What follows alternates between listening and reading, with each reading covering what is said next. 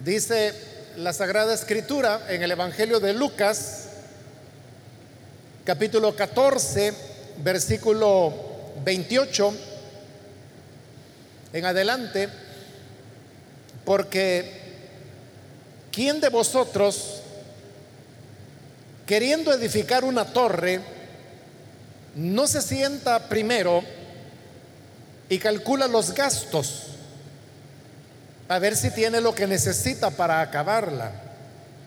No sea que después que haya puesto el cimiento y no pueda acabarla, todos los que lo vean comiencen a hacer burla de él, diciendo, este hombre comenzó a edificar y no pudo acabar.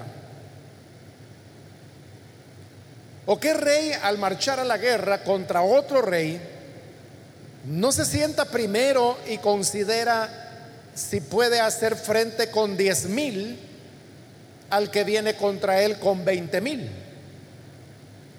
Y si no puede, cuando el otro está todavía lejos, le envía una embajada y le pide condiciones de paz. Así pues, cualquiera de vosotros que no renuncia a todo lo que posee, no puede ser mi discípulo. Amén. Solo eso leemos, hermanos. Pueden tomar sus asientos, por favor.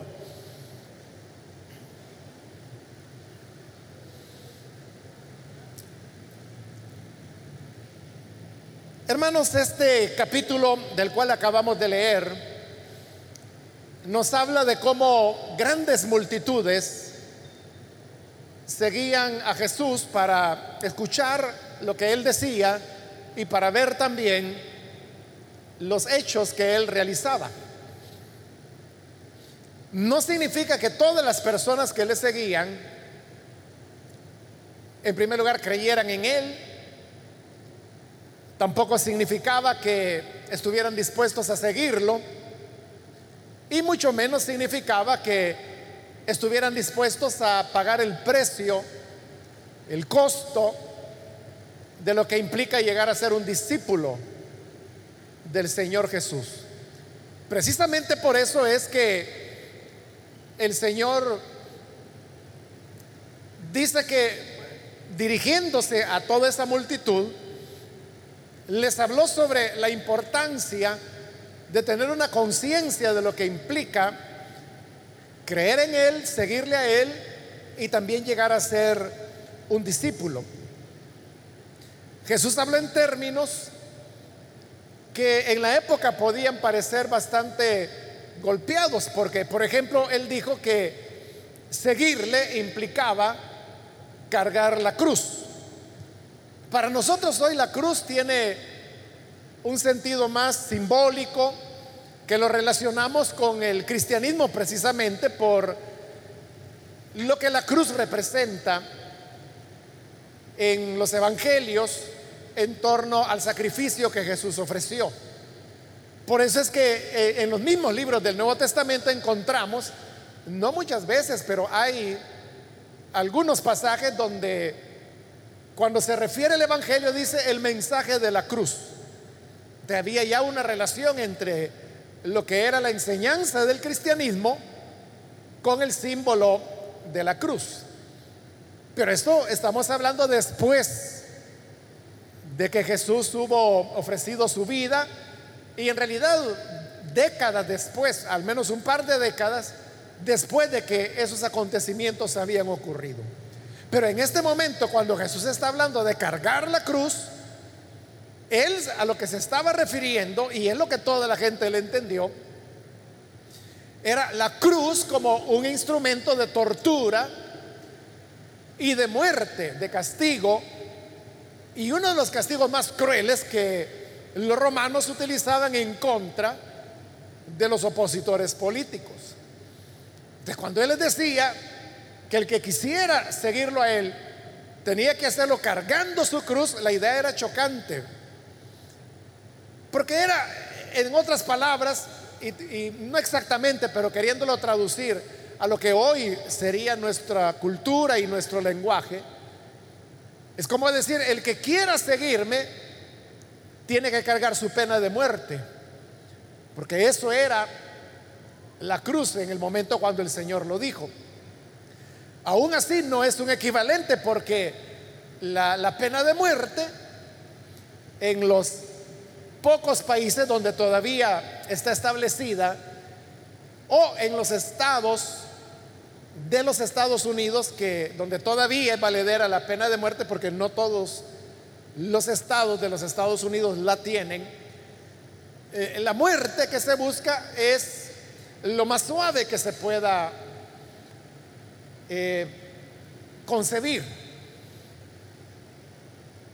Hoy más que todo las ejecuciones las hacen por lo que se llama la, inyección letal, que realmente no es una inyección, sino que, es una serie de, de inyecciones que colocan a las personas que van a ser ejecutadas. En realidad les colocan un catéter y a través de este catéter indovenoso, eh, los médicos están eh, aplicando al menos tres inyecciones, que es lo que comúnmente la gente llama eh, la inyección letal, ¿no? Pero la primera es un calmante, es un tranquilizante el que le colocan a la persona. Después de eso, lo que continúa es eh, un somnífero, es decir, que, que la persona es dormida. Y cuando ya está dormida, entonces le aplican lo que es ya propiamente la sustancia que le va a paralizar el corazón, los pulmones y con eso pues la persona fallecerá. Es decir, que, se busca la manera de que la pena de muerte sea lo más humano incluso a personas que, según las legislaciones de esos estados o de esos países, merecen la pena de muerte. Hacerlo la más humana posible, si es que la muerte puede ser humana. Pero en esta época y en el tema de la cruz era todo lo contrario. Lo que se buscaba era horrorizar a las personas. Lo que se procuraba era infligirles la mayor cantidad de, dolor, de tortura, de vergüenza y de asfixia para que fuera una, una muerte dolorosa y lenta y se hacía públicamente de tal manera que todas las gentes pudieran escarmentar con cada uno que era crucificado. Por eso le digo que cuando Jesús dijo estas palabras, el que me quiera seguir tiene que cargar su cruz, era chocante lo que él estaba diciendo, porque era todas estas cosas que le estoy mencionando, lo que vino a la mente de los que le querían seguir. Obviamente Jesús eh, no estaba queriendo espantar a las personas por espantarlas, pero sí quería presentarles una realidad para que ellos razonaran bien lo que significaba seguir al maestro.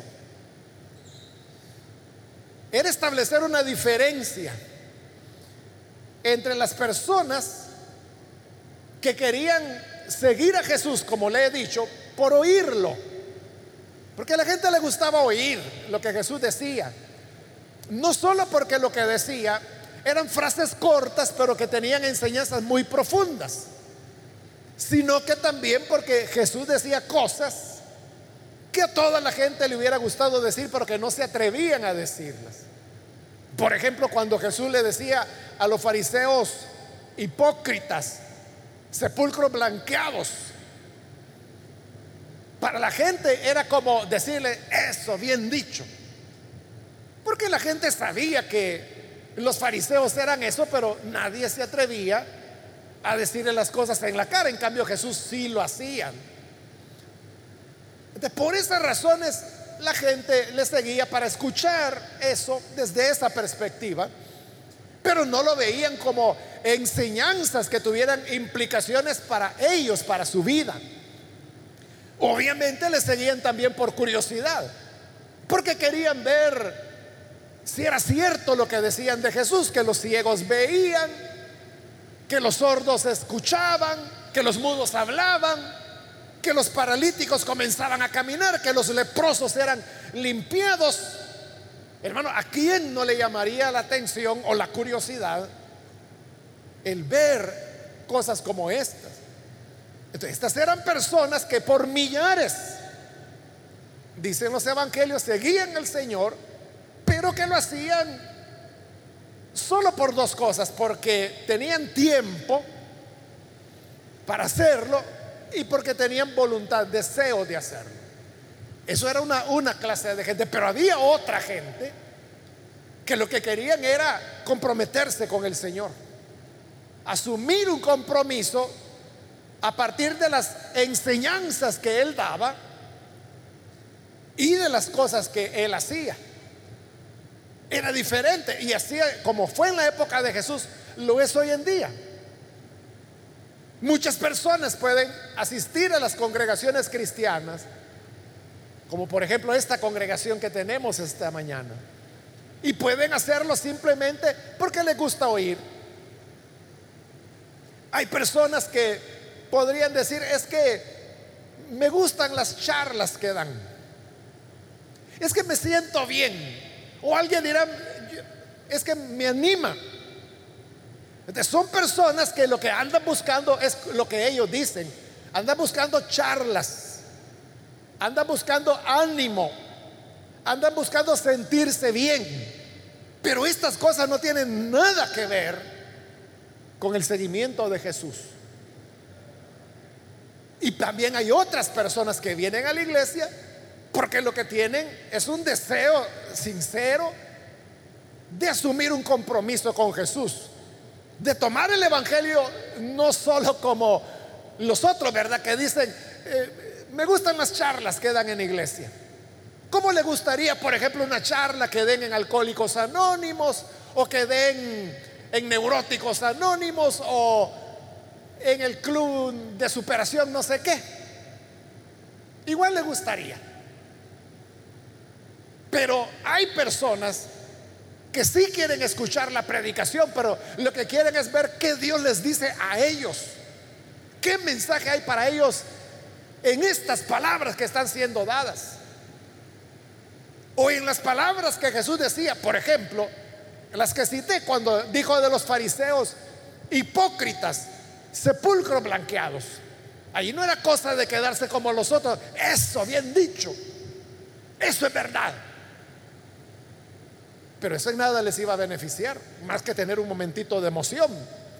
Pero habían otros que decían, bueno, si Jesús le dijo a los fariseos que ellos solo son apariencia y no realidad, ¿qué soy yo?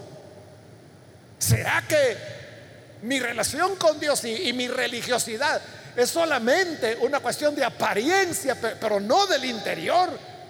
¿Será que yo también soy un sepulcro blanqueado? Estas personas eran las que tenían, buscaban un compromiso, porque querían aplicar a sus vidas lo que Jesús estaba diciendo. Por eso es que el Señor se toma el tiempo para mandarles a, todas las personas que querían seguirle este mensaje. Y el mensaje es, piénsenlo bien tienen que valorarlo. Y les pone dos ejemplos. El primero es de un hombre que dice que quiso construir una torre muy alta, pero no se sentó a calcular cuánto eso costaba.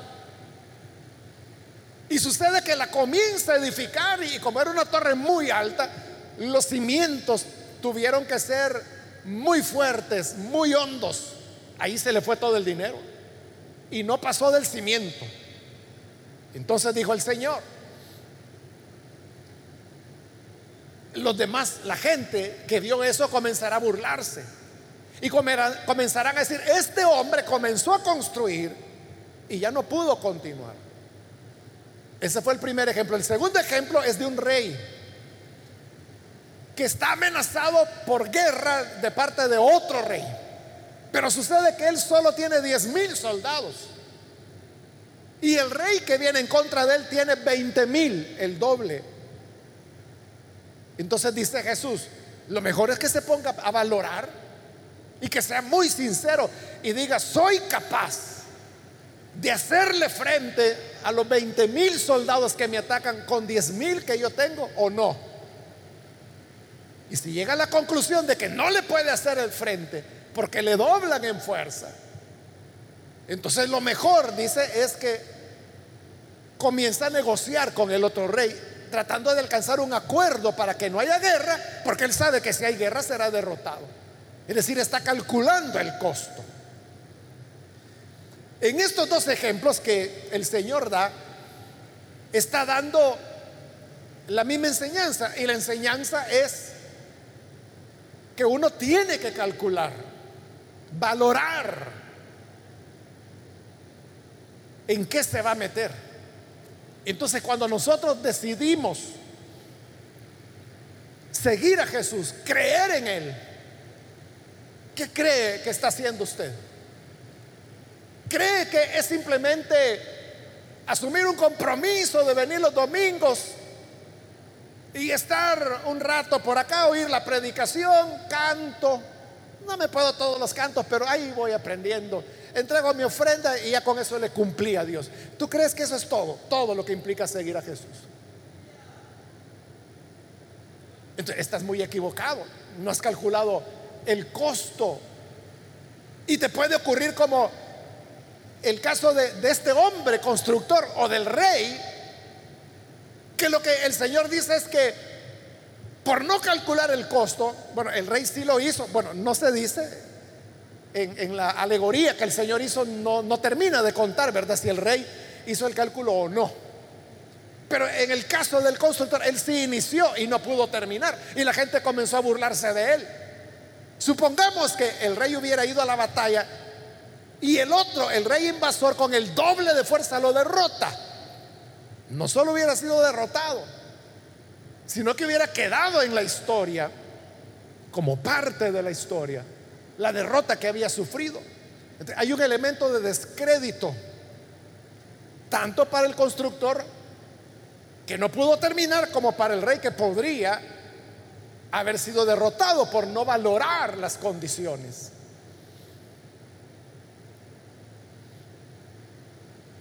hay un elemento de descrédito que, podía ir de por medio.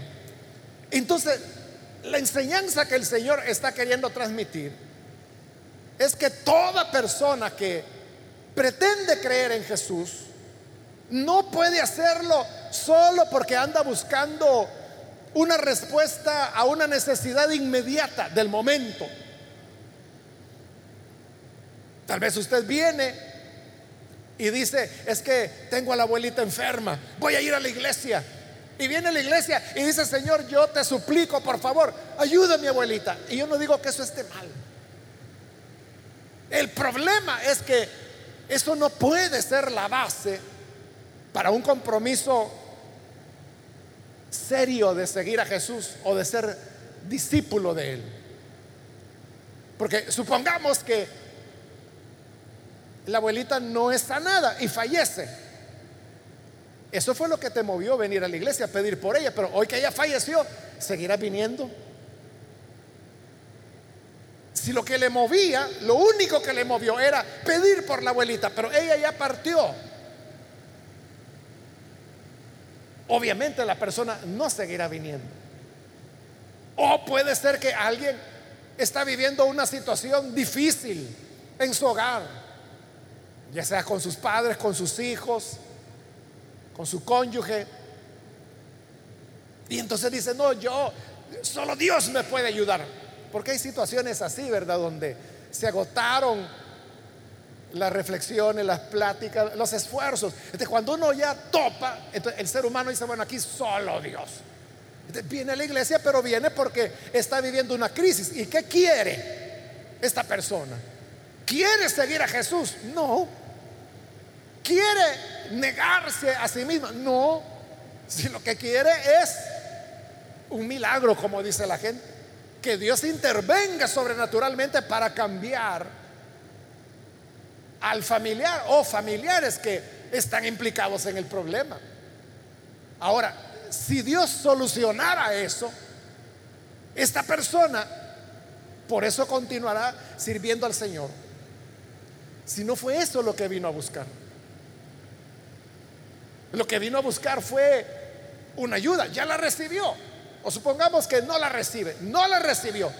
Volverá a venir si lo que le movía era solucionar esa situación.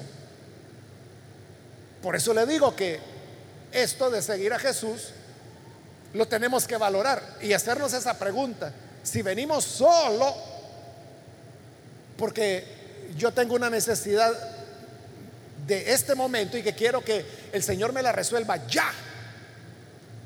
O, si no es ya, por lo menos esta semana. Te voy hasta el martes, Señor, para que me respondan. Son motivaciones que no pueden ser una base para un seguimiento de Jesús, porque puede ser que el hecho de seguir a Jesús implique tener que perder aquello que uno no quiere perder. Por eso es que mire lo que dice el versículo 33, y aquí está la, la aplicación. Así pues, cualquiera de vosotros que no renuncia a todo lo que posee, no puede ser mi discípulo.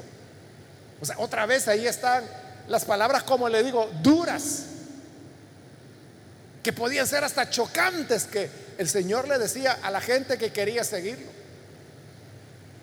Y le está diciendo, cualquiera que no renuncia a todo lo que posee. La gente, como le digo, puede buscar las iglesias y puede buscar la palabra de Dios, puede buscar la oración, puede buscar a Dios, porque quiere recibir algo. Pero Jesús dice, el que de verdad va a ser mi discípulo, no es el que viene buscando recibir algo, es el que quiera renunciar a todo lo que tiene. Y oiga, renunciar no a algo, no renunciar a lo malo que anda haciendo, sino que Jesús dijo renunciar a todo lo que posee. ¿Y qué es lo que poseemos? Pues poseemos tiempo, poseemos vida, poseemos un cuerpo, poseemos un intelecto, conocimientos. Usted puede decir, pero yo no tengo nada en la vida. Y usted puede estarse refiriendo a que no tiene ni una casita, que no tiene mucha ropa más que un par de mudas. No tengo zapatos, solo los que ando puestos. Usted puede decir, no tengo nada. Pero ahí usted se está enfocando en las cosas materiales solamente. Pero como he dicho, tenemos tiempo, tenemos vida, tenemos salud, tenemos intelecto, tenemos un cuerpo, tenemos una voluntad, tenemos habilidades, podemos hablar. ¿Para qué utilizamos el habla? Porque hay personas que no tienen el habla. ¿Para qué utilizamos nuestras manos? Porque tenemos manos. Pero hay personas que no las tienen. De Jesús estaba hablando de renunciar a todo. Ahora, cuando Jesús dijo, el que no renuncia a todo lo que posee, Él no estaba diciendo que necesariamente tenemos que quedarnos sin nada. Y que vamos a dejar en la iglesia los zapatos, la ropa, todo. No. Porque a muy pocas personas Jesús les pidió que dejaran cosas. Bueno, yo solo recuerdo a uno, ¿verdad? Que, que fue el joven rico.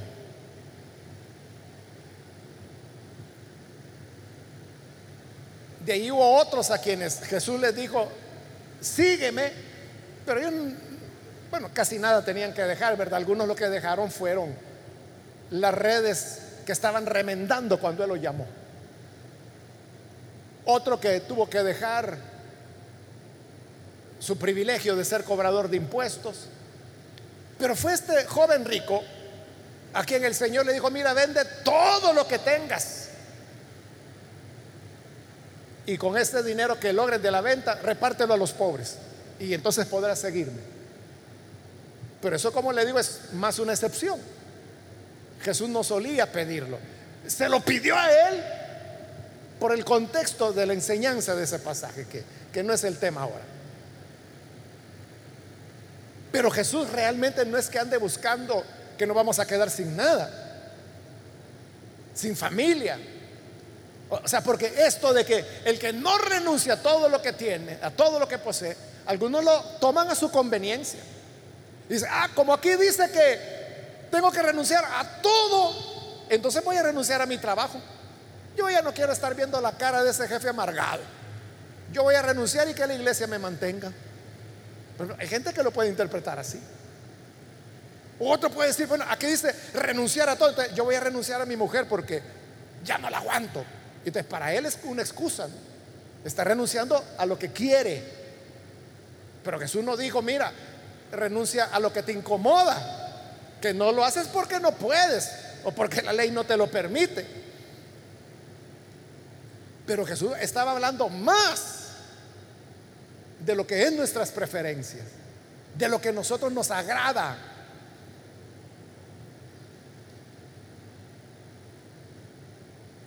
En realidad lo que Jesús busca es la disposición nuestra a desprendernos de lo que sea. No necesariamente es que Él no quiere que tengamos tal o cual cosa o tal o cual amistad. Porque todo lo que poseemos son todas esas cosas, ¿no? Eh, amistades, familia, pudiera ser propiedades, aunque sea de una cajita o de un papelito, pero es suyo, es propiedad suya. Hemos hablado de la salud, del tiempo, del cuerpo, del intelecto. No es que Jesús nos va a dejar sin nada de eso, pero lo que Él sí quiere es nuestra disposición a dejar lo que sea si Él nos lo pide. Ese es el punto. Por eso es que en la primera parte, antes de Él contar las dos alegorías a las que hemos hecho referencia, Él dice, el que no deje a su padre, a su madre, a su hijo, no puede ser mi discípulo. Pero Él no está diciendo, y nunca lo pidió, que nadie rompiera radicalmente con sus familias, nadie. Lo que les estaba diciendo es, tienes que tener una disposición de corazón.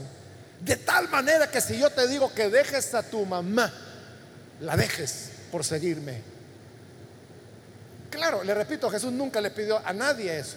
Pero él está llevándolo a ese extremo para decir, mira, aquí el punto es que tú estés dispuesto, dispuesta a que lo que yo te pida que lo dejes, lo hagas. Y si usted dice, sí, Señor, yo estoy dispuesto a renunciar a lo que sea por ti. Ah, vaya, solo eso quería saber, ya estuvo. Y no le va a quitar nada. Lo que ocurrió con Abraham. Abraham solo tenía un hijo, su amado Isaac a quien él amaba, dice la Biblia. Entonces, un día Dios le dijo, mira, ofrécemelo en sacrificio. Y Abraham no dudó, madrugó al día siguiente para llevar al niño, a Isaac, y estaba a punto de sacrificarlo. Cuando Dios le dijo, detente, porque Dios no quiere hijos muertos, y menos que sus padres los maten. Dios le dijo, mira, ya me di cuenta de que no estás jugando, que de verdad estás dispuesto a dejar lo que sea por mí, por mí. Por lo tanto, no, no, quédate con tu hijo. Yo solo te estaba probando. Pero ¿qué probaba Dios? La voluntad de Abraham si estaba dispuesto a dejar lo que él más amaba por causa del Señor. Hay ocasiones en las cuales sí, Dios efectivamente nos puede pedir que renunciemos literalmente a cosas que nosotros queremos o nosotros preferimos. Eso se puede dar en casos excepcionales, pero estos casos excepcionales hacen de estas personas discípulos excepcionales de Jesús también. Nadie ha llegado a ser un discípulo notable de Cristo, sino solamente aprecio de haber renunciado literalmente a cosas que la persona anhelaba, proyectaba o planes que tenía y de repente aparece Dios y se los cambia totalmente. Totalmente lo contrario de lo que la persona había planeado. Y si no contrario, diferente. O sea, una vuelta de la vida que la persona no lo esperaba, pero por amor al Señor lo hace. Entonces, en el fondo lo que Dios anda buscando, lo que Jesús busca de quienes le siguen, es que todos estemos dispuestos a reorientar nuestras vidas, a cambiar nuestras preferencias, a cambiar nuestras prioridades. Porque usted puede decir, es que estos son mis planes. Qué bueno que tienes planes y qué bueno si los puedes ejecutar. Pero puede ser que en algún momento el Señor te diga, no, no es por ahí el camino. Tienes que cambiar hacia esto otro. O sea, algo que usted jamás ni lo previó, ni lo imaginaba, ni lo esperaba, ni le agrada. Pero el Señor dice, esto es lo que quiero. Ahí es donde se va a probar el verdadero discípulo. Este que lo que anda buscando es oír charlas. Este que lo que anda buscando es sentirse animado ese no aguanta, hermano, esta medida. Ese es el que dice, voy a construir una torre y se quedó a medio camino porque no se dio cuenta el costo de lo que representaba. Hace años, hermanos, cuando iniciaba la iglesia allá en Santa Ana, eh, un hermano llegó a la iglesia y estuvo varias semanas y de repente desapareció. Y como al mes volvió a aparecer en la iglesia, entonces yo me le acerqué y le dije, hermano, ¿cómo ha estado? Y le dije, ya tenía varias semanas de no verlo. Así me dice, hermano, es que no había venido, me dice, porque fui a tal otra iglesia. Y yo le ¿y por qué fue a esa otra iglesia? Ay, porque mire, ahí hay un grupo musical, me dice, que viera qué alegre cantan. Ah, vaya, le dije yo. O sea, este es lo que anda buscando es música. Y efectivamente volvió a la iglesia, estuvo ahí, no, recuerdo, algunos meses y se volvió a desaparecer. Me imagino que anda todavía, si aún vive, porque era un señor él ya en esa época, pero si aún vive, todavía de andar de gira por las iglesias con los grupos más alegres. Esa es una persona que no tiene un compromiso con Jesús. Que, que, lo que anda buscando es lo que él dijo, música alegre. Y si eso es lo que busca, eso es lo que va a encontrar. Pero también aquellos que lo que buscan es un compromiso serio con Jesús. Y decirle, Señor, yo te entrego a ti mi vida. Yo te voy a amar. Y lo que tú quieras que yo haga por ti, lo haré. Entregaré todo lo que soy y todo lo que tengo. Porque mi deseo es agradarte, servirte y te seguiré. Y si es necesario darte mi vida, te la daré. Si es necesario rendir todo lo que tengo, lo rendiré. Si es necesario renunciar a todo lo que poseo, lo haré si tú me lo pides. Esas son las personas que el Señor dijo, estos son dignos de seguirme. Estos no son noveleros ni noveleras. E, esto no es gente que van a tal iglesia porque es la, la sensación que dicen que está bonito ahí. Ahí van. Eso andan buscando. Bonito. Pero si andas buscando compromiso, eso es lo que Jesús estaba pidiendo. Por eso es que el Evangelio de Juan dice que las multitudes también seguían a Jesús, pero dice que Jesús no se fiaba de ellos porque él sabía lo que había en el corazón del hombre.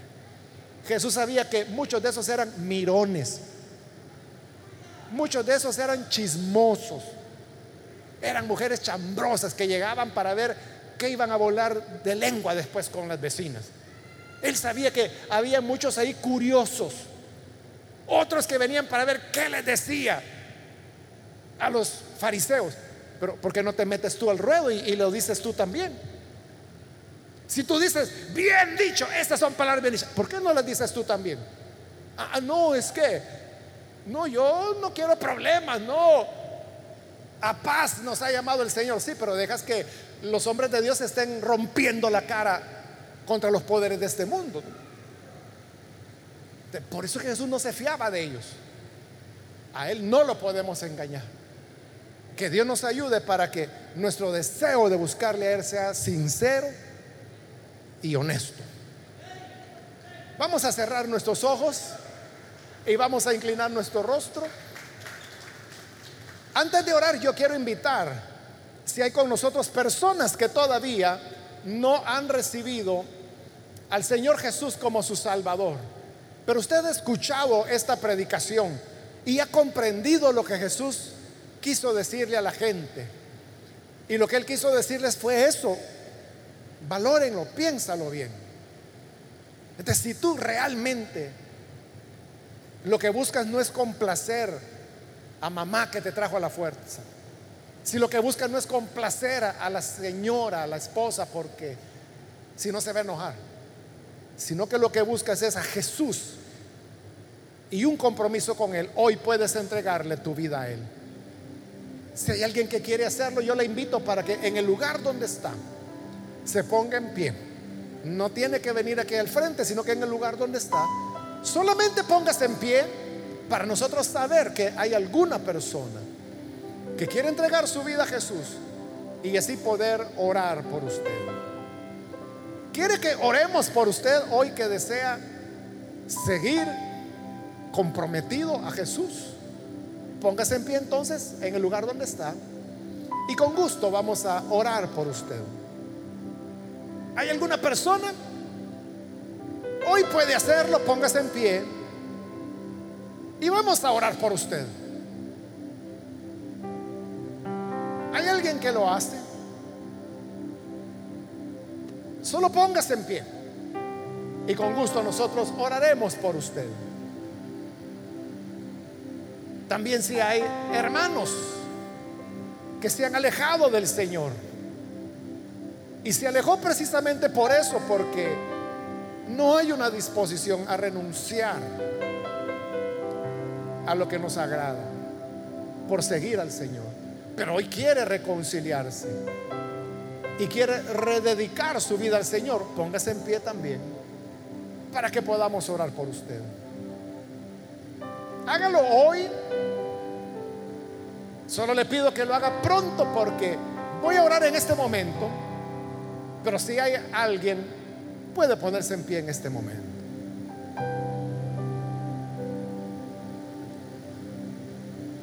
Muy bien, aquí hay una persona, Dios le bendiga. Si hubiese alguien más.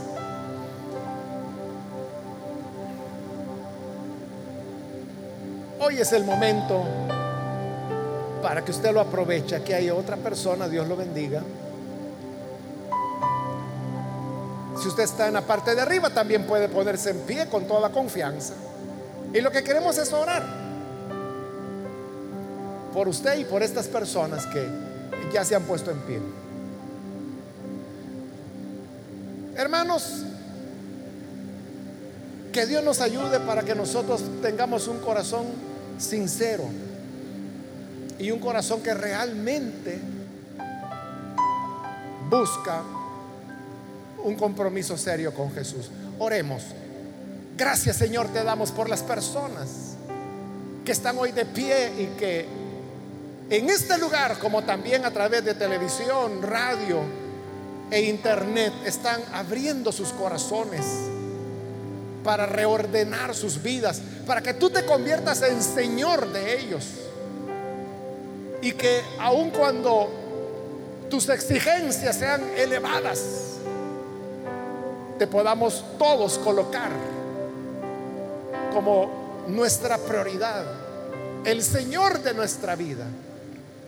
Porque sabemos que este mundo y sus deseos pasan, pero los que hacen la voluntad del Padre permanecen para siempre. Ayúdanos entonces para que siempre podamos ser vencedores y podamos comprender que no es un paseo, no es un entretenimiento, sino que es una voluntad de seguimiento y sujeción absoluta a ti. Ayúdanos, Padre, para hacer tu voluntad en todos los ámbitos de nuestra vida. En el nombre de Jesús nuestro Señor lo pedimos. Amén. Amén.